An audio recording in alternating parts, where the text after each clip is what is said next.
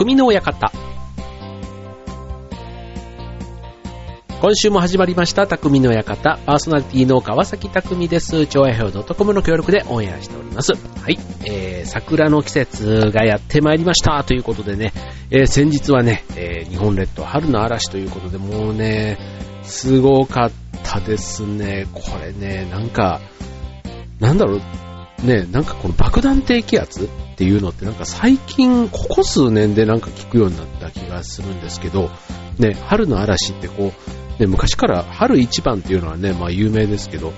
こういうなんか台風みたいなやつってね、なんかなんだろう、異常気象なのかな、やっぱりね。うん。まあそれにしてもね、なんか一日中というか、本当に予想通り、ね、来ましたね、なんかね。あのー、やっぱ台風だと、こう、例えばこう夕方以降、っていうか午後台風がって言ったら、やっぱりそれなりに前の日から、こうね、あの、出かける予定とかも調整したりって感じですけど、で、なんかこの春の嵐みたいなのってまだそんなに、こう、実感がないからか、うん、なんか夜の予定もちょっと様子見てとか、電車が止まるって言っても本当に止まるのかなとかね、なんかそんなのがちょっと、あの、半信半疑みたいなところがあるんですけど、本当にね、なんかその通りになりましたね、なんか。台風並みというか台風以上というかね、うん、なんか、うん、そういうものなのか、なんてこうちょっと思ったりしたわけですけども、ね、ちなみにね、あの、ね、この台風が、台風じゃないや、その、爆弾低気圧が通過したね、4月3日。で、その前の日、4月2日はね、逆にすごい、あの、いいお天気で、ね、まさにあの、桜がね、咲いてもおかしくない、まあそんな、ね、ポカポカ陽気でしたけども、まあ、あいにくね、まだ桜にはちょっと気持ち早いかなというところでしたが、ね、来週の週末ぐらいには、今度の週末ぐらいにはね、きっと満開に、ね、なるところも多いんじゃないかなと思いますよね。はい。で、えっ、と、で、しかもね、今日、えー、と、てか4月4日はね、また全国的にというか、まあ関東地方はね、特にいいお天気だったというところでね、まあ、2日4日がいい天気で、まあ3日はすごい嵐だったという、そんなね、春のこの、あの、気まぐれな天気にね、こう、春休みで予定組んでた方もね、ちょっといろいろ振り回されてんじゃないかなと思いますけどね。はい。ね。またこの週末ね、土日がいよいよもう春休みも最後ということでね、まあちょっと、あの、遠出はなかなかね、今から予定するっていうのも難しいかもしれないですけどね、まあ天気がいい日ならね、日帰りでちょっとね、どっか出かけてみるっていうのもね、まあこの春のポカポカ陽気、あとね、桜が満開という、そんなね、この時期だけのね、お楽しみということでね、えー、どっか行き先見つけてみてはいかがかなと思いますね。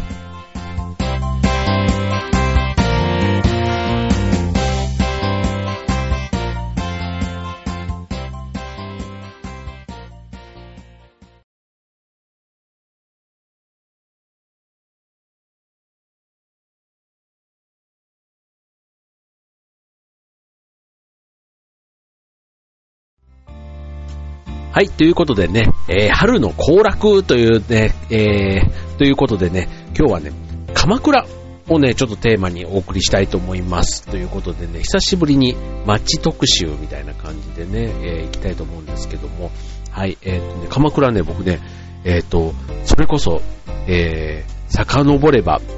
19年ぶりぐらいかなうん、ほんとね、それぶらい、それぶらいって、それぶりぐらい行ってない街でですね、あの、近くは通るんですよ。当然あの、鎌倉というか横浜からね、あの、ちょっと向こうの方というか、あの、ほんと近くは通ったりはするんですけど、なかなかね、こう、降り立ったことがね、すごい久しぶりで、はい。でね、本当にあの、鎌倉の大仏とか、いわゆるあの、湘南にね、つい、まさにあの、2日に、ちょっと一日かけて出かけてきたんですね。朝早くにちょっと出て。うん。で、あの、なんだろう、その19年前、まさにね、大学生の頃に、まだ僕が大阪に住んでいた頃、ね、初めてね、湘南っていうところを目指して、みたいな、そんな感じでやってきたわけですよ。当時はね、まだ車を持っていなかったんで、あの、なんだ、青春18切符、あれに乗り、乗ってね、あの、来て、で、初めてね、江ノ電に乗った時とかね、なんかすごい感動しましたね。当時ね、あの、湘南、江ノ島、鎌倉みたいなところで言うと、あの、チューブがね、湘南っていうアルバムを出して、あの、湘南マイラブっていうね、ね、歌。さよなら湘南マイラーっていうね、あの歌をね、シングルを出したそんな時代で、アルバム湘南っていうので、こう、茅ヶ崎とか、え、ー、と、江ノ電とか鎌倉とかね、そういう地名がたくさん出てくる。ね、そのアルバムを聴きながら、わあ、湘南ってすごいなって言ってみたいななんて思った、ね、そんなところで来たり、あ来た思い出がありますよね。で、あと当時ね、湘南を舞台にした映画、ね、あの、桑田佳祐さん監督のね、稲村ジェーンというね、あの、加瀬大衆者、加瀬大衆社員、加瀬大衆さん、ね、当時あの、イケメンで、あれ誰だっけ、小田裕二、小田裕二、加瀬大衆、風間徹、なんかそのあたりがね、こう、こうなんかイケメンの、なんかそういうので、こう出てた時代ですよね。何顔って言うんだ、あの当時だったら。えー、醤油顔じゃなくて、ソース顔でもなく、えー、なんだ、なんか醤油顔でいいのかな？あの、少年隊の東みたいな顔をね、醤油顔って言いましたけども、はい、そんなね、加瀬大衆さん、あと清水美沙さん、ね、主演の稲村ジェーンというね、そんな舞台になった稲村ヶ崎という駅がね、江ノ電の中にあるんですけど、そんな駅なんかも行ってね、こう、パチリと写真を撮ったのも当時の、すごくいい思い出だなぁなんて。で、しかもね、あの、江ノ電って江ノ島電鉄って言うんですけど、あそこってね、あの、まさにその観光の電車、うん、で、あの、チューブのその歌でも、あの、は、なんだっけな、はよつけ鎌倉じゃなくて、それゆけ鎌倉じゃなくて そんな歌があるんですけど、あの、その中で江ノ電っていう、江ノ電の、まあ、その車窓の風景のことが出てくるんですね。うん。で、まさにね、こう、ルート134号線っていうね、あの国道が走っていて、その横をね、もう、あの、民家すれすれのところをこう、江ノ電が走っていくところがまたね、こう味があるというか、うん。なんかね、こう、本当に遠くに行きたいなーっていう感じがするんですけど、このね、えっと、藤沢駅とか、あと鎌倉駅、その起点と、あ終点とね、えー、それぞれなっている駅があるんですけども、そこにはね、その江ノ電のグッズなんかも販売してるんですね。いろいろキーホルダーとか、あの、当時だと僕はね、江ノ電ライターっていうのをね、そこで買った思い出がありまして、あの、まあ、可愛らしいね、あの、チンチン電車みたいなね、そういったものが、こう、飾られてるんですけども、うん、まあ、そんなね、えっ、と、江ノ電にも乗って、まあ、あの、それ、さっき言ったね、稲村ヶ崎に車を置いて、そこからね、あの、パークレールライドっていうね、あの、要は、えっと、駐車場と、あと電車の切符、江ノ電乗り放題っていうね、それがね、セットになった、あの、パックみたいなのがね、あってですね、まあ、それであの、行ったわけですけども、ね、こう、稲村ヶ崎に公園があるんですね。稲村ヶ崎公園っていうのがあって、そこから、まあ、正面には江ノ島と、こう湘南の海があり、ね、なんか、これね、もう夏だとね、きっとこの道路すごいんだろうなっていう感じなんですけど、さすがにね、このシーズン、まだね、海水浴にはまだまだ早いっていう感じでね、海は結構静かというか、あの、本当に犬を連れて散歩してる人たちとかね、なんかそういう、またそれはそれでね、すごくあの、浜辺をこうゆったり、こう潮騒を聞きながらじゃないですけども、うん、なんかいい時間を過ごせましたね。はい。でね、そんな、あの、まあ、鎌倉湘南エリアということでね、まあそんなちょっと稲村ヶ崎の話から始まるわけですけども、ね、あの、まあ家族で今回行ったんですけどね、あの、まあ湘南のそのね、有名な観光地、まあ鎌倉の有名な観光地といえばまず大仏があるじゃないですか。ね、長谷というね、江ノ電の駅からね、こうテクテク歩いていくとあるんですけども、うん、ここね、あの、まさにね、こう鎌倉の駅、あ、その、なんだ、江ノ電の駅を降りて、大仏に行くまでも結構ね、いろんなお土産屋さんがこう点在してるんですね。それもね、またね、結構面白いというか、あの、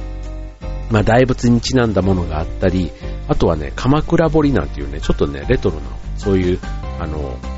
なんだ、お盆だとか、食器とかね、こう木、の、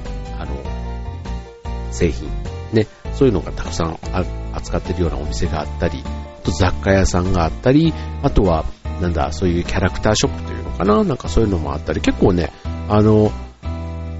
やっぱ子供も小学生ぐらいになると、なんかそういうね、お寺とかもそこそこね、一緒に楽しめるというか、うん、まあ別にあの、こう、神社の成り成り立ちだとか、ね、そういうことはわかんないまでも、まあ、例えば鎌倉時代の鎌倉っていう、それの場所がここだみたいな話もね、まあ、幼稚園の頃だとなかなかね、そこまでの理解は当然できないわけですけども、まあ、小学校にもなれば、ね、なんかそういう、あの、子供の時だと連れてこなかったなっていうようなところがね、なんか一緒にこう連れてきて、ね、こう、楽しめるっていうのもね、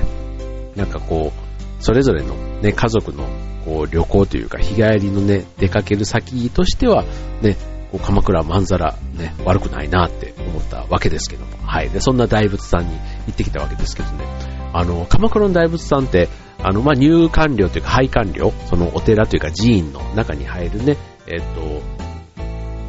入館料は必要なんですけど、拝観料か。拝観料が必要なんですけども、さらにね、あの大仏さんの中って、あの体内、ね、こう仏様の体内に入るために20円1人かかるんですけど、20円払うと中に入れるんですね。うん。仏様の中身って、まあ、あの、すごいですよね。あれ750年前いい国作ろうじゃなくて、まあその頃、じゃあもっとか。ん？もっあ、ちでも750年ぐらい前なんだそうですね。今ある大仏さんっていうのは。うん。で、当時のね、それが、なんか技術というかね、まあ高さで言ったら13メーターぐらいなんですけども、よくこんなものを作ったなっていうぐらいね、本当なんか、そういうこともしみじみ思いながら、うん、やっぱり20年前に見た感覚とはまたちょちょっと違うね、ちょっとノスタルジックな気分にも浸りながら、なんかちょっと厳かな気分にもなって、で、しかも天気も良くて、桜もちょっと咲いてて、うん、すごいね、なんかこう、街歩きというか、うん、海もあって、そういうちょっとね、山もあって、歴史も感じれて、あ、やっぱり、だから鎌倉ってね、いいんだなってみんな、ね、こう観光地として、本当にね、外国人の方もね、たくさんいて、うん、すごいね、あの、こもうちょっとね、久しぶりに行った、行った鎌倉がね、こんなにいいとは思わなかったと思って、思わず今日は喋ってしまってるわけですけども。ということで前半戦はね、鎌倉、えー、っとね、湘南海岸、ね、稲村ヶ崎から大仏のお話でした。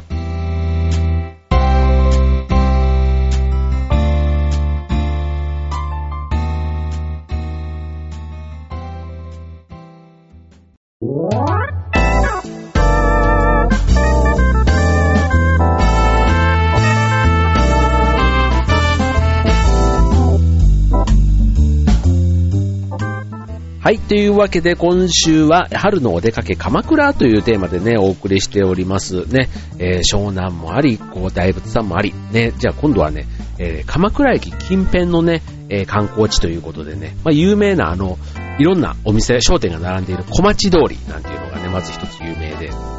で、この小町通りをね、抜けると、有名な、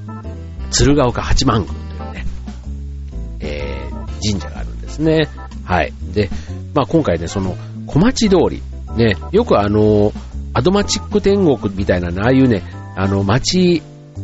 町を紹介する番組なんかだと必ずね、出てくるのがこの小町通りなんですけどね、この小町通り、ね、何があるのっていうとね、本当になんかあの、いろんな、またね、お土産物屋さんもたくさんあるんですけども、あの、この間行った時にね、ちょっと良かったなっていうのがね、えっ、と、これお店の名前は、山安さんっていうのかなはい。山安さんって言うんでしょうね。はい。というところで、えっ、ー、と、干物屋さんなんですね。はい。去年の6月にオープンした、ね、えー、鎌倉店としてオープンした小田原のお店なんですけども、これね、面白いのが、あの、干物を、こう、店の前で、こう、実際に、こう、いろりじゃなくて、えっ、ー、と、ある、ある、あの、あの、なんだ、練炭、練炭を使って、えっ、ー、と、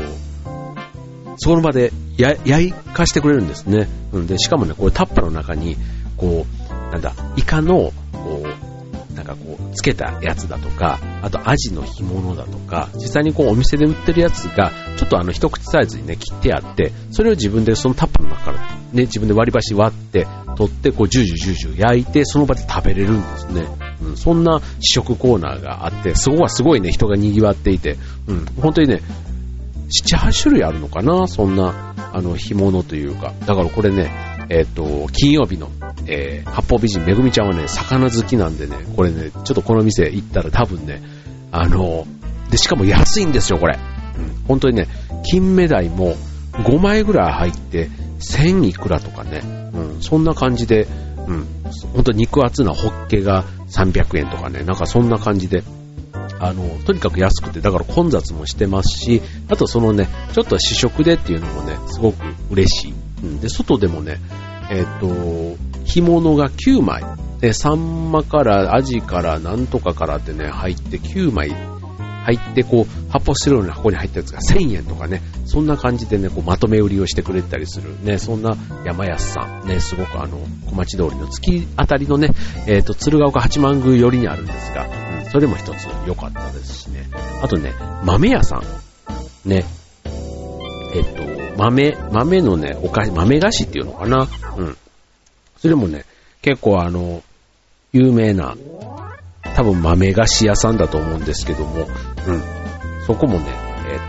と、美味しかったですよ。豆屋さんっていうね、本当にそのまんまなんですけどね、そんなお店もあったり、あとはね、あの、職人さんが作るあの、いわゆるハンプ生地っていうの、ハンプ菌っていうのはあの、えっ、と、京都で言ったら市沢ハンプなんて有名じゃないですか。で、この使い込むほど味が出る、なんかその、ね、布製のバッグとか、うん、そういうね、あの、和柄の小物なんかもね、たくさん雑貨として売っていたり、うん、この、ここの通りもね、ちょっと自分では使わないけど、なんかお土産であげたくなるようなね、本当にだから女性がすごく好きそうなやつがたくさんあったり、うん。あとね、やっぱりこう、観光通りだからか、あの、ちょっとした試食なんかもね、たくさんあったりするんですよね。うん。だからあんまり、まあガツガツは食べないんですけど、うん。まあ、試食はまあさておき、例えば鎌倉コロッケとか、あとね、えっ、と、いなり寿司も有名なんですね、ここあの、うん。いなり寿司。で、あとね、えっ、と、はんなり、はんなりいなりだっけな、なんかそんないなり寿司も有名で、うん、こういうのもね、あの、ちょっと一、えっ、と、一口じゃ食べれないんですけど、あの、街歩きでこう食べれるような、そんな感じ？うん。だから、あの、本当にあの、なんだ、ワンハンドメニューっていうのかな？うん。そんな感じでね、えっ、と、コロッケを食べたり、あとはね、えっ、と、肉まんとかね、あと、ピロシキとかね、結構そういうのとかがね、ちょこちょこっとあったりするんですね。なんか、クレープとかね、ああいったものも当然あるんですけども、うん。そのお稲荷さんなんかもね、ちょっとあの小腹が空いた時にね、ちょっとあの頬張りながら、うん、あの、歩くっていうのも、なかなかね、楽しいなって、みんなそんな感じなんでね、そ、これもね、なんか以前行った時はもうちょっとね、なんか、あの、うん、あんまりいい、いい、楽しかった思い出がなかったんですけど、やっぱりこれもね、年齢とともにかわかんないんですけど、すごいね、この小町通りまた楽しかったですね。600メーターあるんですけども、はい、こちらもね、ぜひお天気が良かった。らね、ふらっと行ってみて、ね、その先、ね、鶴岡八幡宮あります。で、こちらもね、えっと、すごくあの、有名なお寺というか、あの、ちょうどこの季節だとね、えっと、ボタンがね、満開なんですね。だからボタンがね、そういうふうに、あの、花の、なんだ、えっと、見れる場所があったりしますので、うん、そんなね、えっ、と、ボタン園なんか行ってみるのもいいし、うん、まあ、もうすぐね、まさにあの、桜がね、満開になるとね、あの、鎌倉の駅から鶴岡八幡宮までね、こう、えっ、と、来週から、えー、鎌倉祭りというのが開かれて、まさにその桜並木がね、ずっと駅から続く、その間をね、こう、あの、歩いていけたりできるね、そんな季節なので、ね、ちょっと来週以降混雑すると思いますけどね、えー、よかったらね、ぜひこの時期、ね、近くで意外と近いね、鎌倉、ね、ぜひ行ってみてはいかがでしょうか。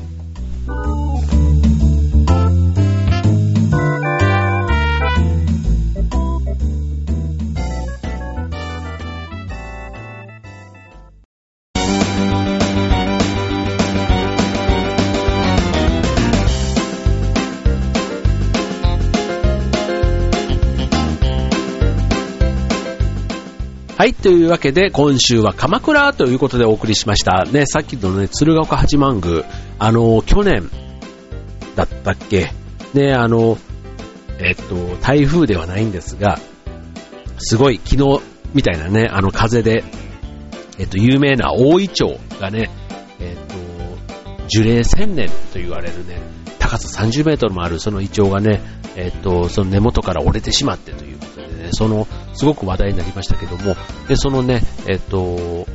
折れた幹がね、まだね、うん、なんていうの、根っこの部分ね、それがまだね、まあ、ちゃんとあって、で、なんか、その後でちゃんとあの、その折れたところからまた生えてきたこの若い木をね、こう、また別のところに植え替えて、で、また次を育てていくみたいな、そんなことをね、やってるなんていうの、ちょうどそのイチョウのふもとのなんかパネルに書いてあったんですけども、うん、なんかこういうのもね、やっぱり歴史、千年の歴史がある木がね、折れてっていうのもなんか感慨深いというか、うん、なんか、うん、厳かな気分になる、そんな神社でしたね。はい。ということでね、えっと、鎌倉、ね、歴史もあり、海もあり、ね、実はね、鎌倉ってハイキングなんかもできたりするんですね。隣の北鎌倉というところには、あの、えっと、えっと、遠隔寺っていうね、遠隔寺シャリ殿なんていうのが有名、国宝で有名だったりしますけどね、そういったお寺もあったりするので、隣の駅からね、ハイキングがてら、こう大仏だとか、こう歩いていくっていうのもね、結構あのメジャーなコースになっているので、うん、ハイキングもできて、海もできて、であと電車もちょこっと乗って、こう街歩きも楽しめる。ね、そんなね、結構あの、うん、こう一日本当にあの、なんかちょっと泊まってでもね、楽しんでみたいなって思う、そんな街でしたね。はい。ということでね、えー、春のお出かけ、ね、日帰りバージョンということでね、皆さんね、どっか、まあ、この4月以降、ね、ゴールデンウィークをもうすぐやってきます。ね、えっ、ー、と、ゴールデンウィークぐらいだったらね、本当になんか宿泊前提でね、えっ、ー、と、お出かけしてみるのもいいんじゃないかなと思いますね。はい。ということで、えー、今年度、ね、年度も変わって今日は初めての放送でしたけどね、はい、えー、ここっちじゃね、今年度ね、新しく新生活スタートした方もね、えー、ぜひいい年にしてください。ということで今週の匠の館、ここまで。バイババイ。